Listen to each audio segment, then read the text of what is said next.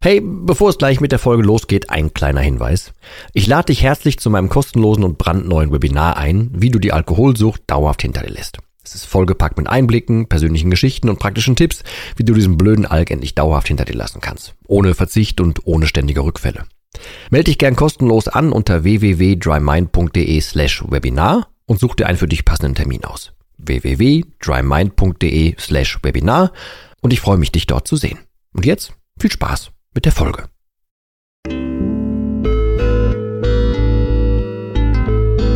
Nüchtern betrachtet. Der Nie wieder Alkohol Podcast.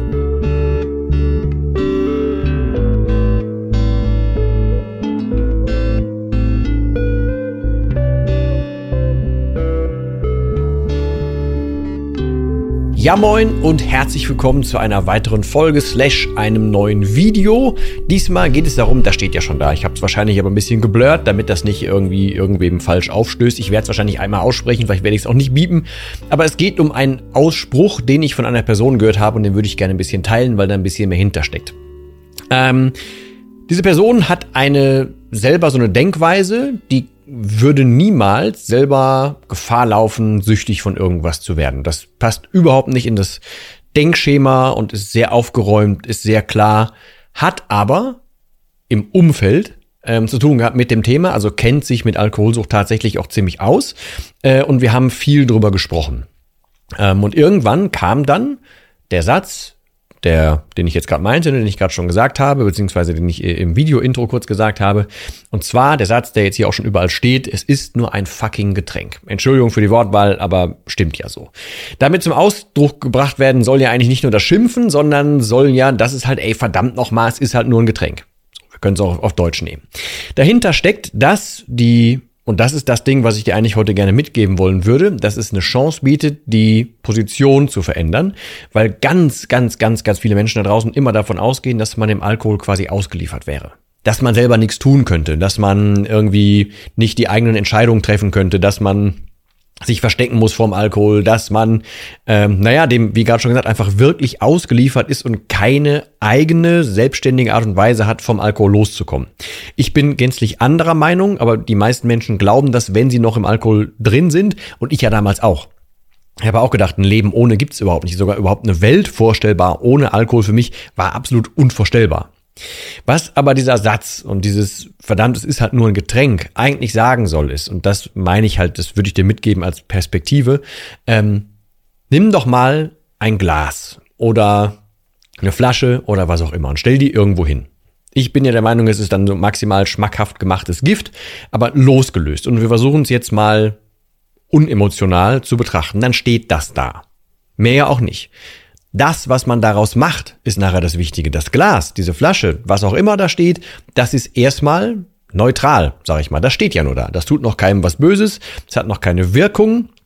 Es hat noch keinen Hintergrund. Es hat keine Verknüpfung. Es hat nichts damit. Wenn du aber jemand bist, der das trinkt, um etwas zu tun, also um eine Entspannung haben zu wollen, um keine Ahnung, sozialer zu werden, um mutiger zu werden, um irgendwas zu verändern, dann gibst du eine Art von Hoffnung oder, und das wäre jetzt mein großes Schlagwort, eine Wertigkeit da rein. Du machst dieses Glas erst zu dem, was es für dich ist. Das Glas selber steht da so rum. Diese Flasche selber steht da so rum. Die hat überhaupt nichts zu melden und wenn man dran vorbeigeht, geht man dran vorbei. Wenn du aber mit deiner ganzen Weltsicht, mit deinen Glaubenssätzen, mit dem, was du denkst, mit dem, was du da rein interpretierst, sagst, ey, dieses Ding, dieses Glas, diese Flasche ist mir total wichtig, ich kann da nicht dran vorbeigehen, dann hebst du das auf ein neues Level. Eigentlich, und das ist der Eingangssatz, hat diese Person damit recht. Es ist nur ein verdammtes Getränk. Mehr ist es nicht.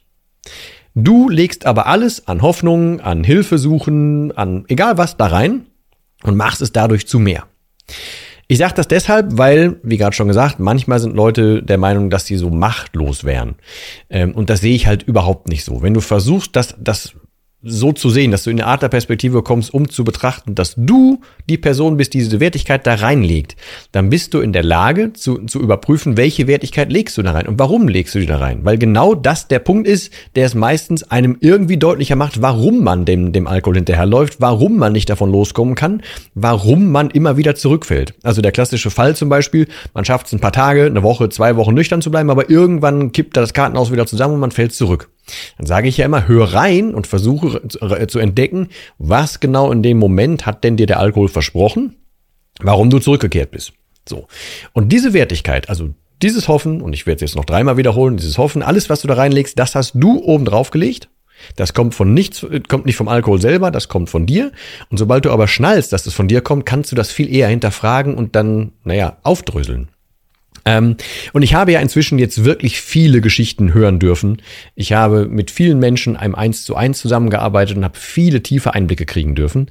Zum Beispiel Menschen, die ähm, naja, also äh, ich habe schon Gespräche in einem Urlaub zum Beispiel geführt, weil ging nicht anders, war kurz vor knapp. Äh, Familienvater hatte an dem Tag die einzige und letzte Chance, ähm, zu beweisen, dass er auch ohne kann. Stand so ein Hoffest, also so ein Innenhoffest irgendwie an. Und das war die letzte Chance, dass Frau ihn eingeladen hat, ey, er kann da bitte dran teilnehmen, weil er war schon seit Wochen quasi in einem Hotel geschlafen. Äh, letzte Chance, da was zu reißen. Also haben wir uns abends dann darüber unterhalten ähm, oder an dem, bevor das abends da losging, unterhalten und ich habe dann wieder eine so, so eine typische Brandrede gehalten, was geklappt hat am Ende. Und um das in Perspektive zu setzen, hätte das nicht geklappt, hätte er wegen einem Getränk, wegen einem verdammten Glas und nur einer Flasche, whatever, ohne diese seine eigene Wertung, hätte er seine Familie fast draufgegeben, äh, drangegeben, so rum heißt es, und aufgegeben. Hätte er sich für das Getränk mit seiner Wertigkeit entschieden und wäre die Wertigkeit seiner Familie nicht höher gewesen, wäre es das mit dieser Familie gewesen.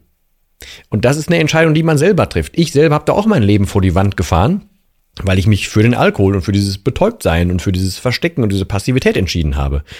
Die Person, die diesen Satz geprägt hat, da ist, war quasi Opfer des Ganzen, weil ähm, da wurde auch eine Familie mehr oder weniger dran gegeben für den Alkohol, für ein Getränk, Getränk, für eine verdammte Flasche, für ein verdammtes Glas. Wofür? Diese Wertung, was da drin steckt, das ist der Hebel und das ist der Schlüssel. Den bitte ich dich für dich rauszufinden. Was könnte das bei dir sein? Was ploppt da auf? Was kommt da auf? Und wenn du das für dich aufdröseln kannst und wie gesagt, falls du nicht weißt, wie das geht, ich will immer keine Werbung machen oder so. Ich versuche so viel gratis Sachen rauszuhauen, wie ich kann. Äh, gibt ja auch eine Gratis-Version. Ist alles verlinkt hier unten drunter. Aber ich, ich versuche in meinem DryMind-Programm ganz viel Input zu geben, dass man diese alten Denkmuster, das, was man so halt an Wertigkeit in den Alkohol reinlegt, um das zu hinterfragen, um das umzudrehen, um neu zu lernen, was man über, über den Alkohol denkt. Und wenn du das in irgendeiner Form schaffst, das zu tun, dann kannst du davon Abstand nehmen. Dann nimmt das dem die Wucht, dann nimmt das dem die Kraft. Dann ist es nachher nicht mehr verlockend, was da rumsteht und was für ein Glas da ist und so weiter, sondern dann, dann wird's halt einfach irgendwann nur noch ein Glas. Und dann kannst du halt dran vorbeigehen. Und in diesem Beispiel von dem, von dem Mann gerade nochmal gesprochen, jeder, der diese Geschichte so losgelöst hört, ohne die Details zu wissen, weiß doch und sagt doch wahrscheinlich, hoffe ich zumindest mal, dass die Entscheidung klar ist, also pro Familie, weil das war eigentlich bis auf den Alkohol eine intakte Familie, ist doch die Entscheidung für die Familie eine ganz eindeutige und nicht die für den Alkohol. Aber man selber wenn man drinsteckt und das eben nicht aufdröselt, also nicht diese Distanz dazu bekommt, wie du, wenn du das hörst in diesem Beispiel, wenn ich sage, dann wird schwierig, da rauszugehen. Dann bleibt man da drin, weil man sich ganz viele Dinge gleichzeitig sagt, sich ganz viele Dinge selber glaubt oder dem Alkohol glaubt, was auch immer, weil man in seiner eigenen Wertigkeit hängt. Und da musst du unbedingt raus. Deswegen versuch das mal. Ich hatte das auch ganz früher, ein anderes Beispiel noch eben. Ähm, eine Frau, die sagte mir ganz, das war ganz am Anfang, als ich aufgehört hatte und so mit einer der ersten Personen, mit denen ich so im realen Leben dann auch über deren Probleme gesprochen habe, ähm, sagte irgendwann, habe ich schon zwei, dreimal zitiert, ähm, dass eigentlich das Leben völlig in Ordnung wäre, und Familie und Haus und Job und Kind und alles super, aber sie wird halt trinken. Und ich habe mir dann damals gesagt, so, dann hör doch auf zu trinken. Und es hat erst bei ihr ein bisschen Klick gemacht, als sie dann äh, als Bild realisiert hat, dass sie sich in diesem Haus, in diesem Leben, das eigentlich stimmt, verstecken muss, um dann da heimlich zu trinken. Und ich habe ihr halt gesagt, nimm bitte das Bild von dir, wenn du nüchtern bist und siehst, du musst dich verstecken. Du weißt gar nicht, warum du dich versteckst und das ist eigentlich ein etwas, in Anführungsstrichen, erbärmliches Bild abgibt, dass du dich da verstecken musst, nur um was zu trinken.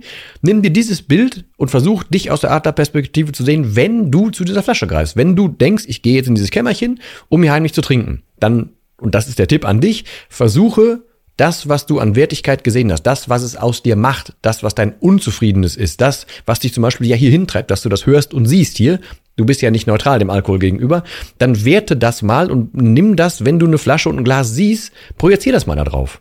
und sag, ey, was ist denn das hier eigentlich?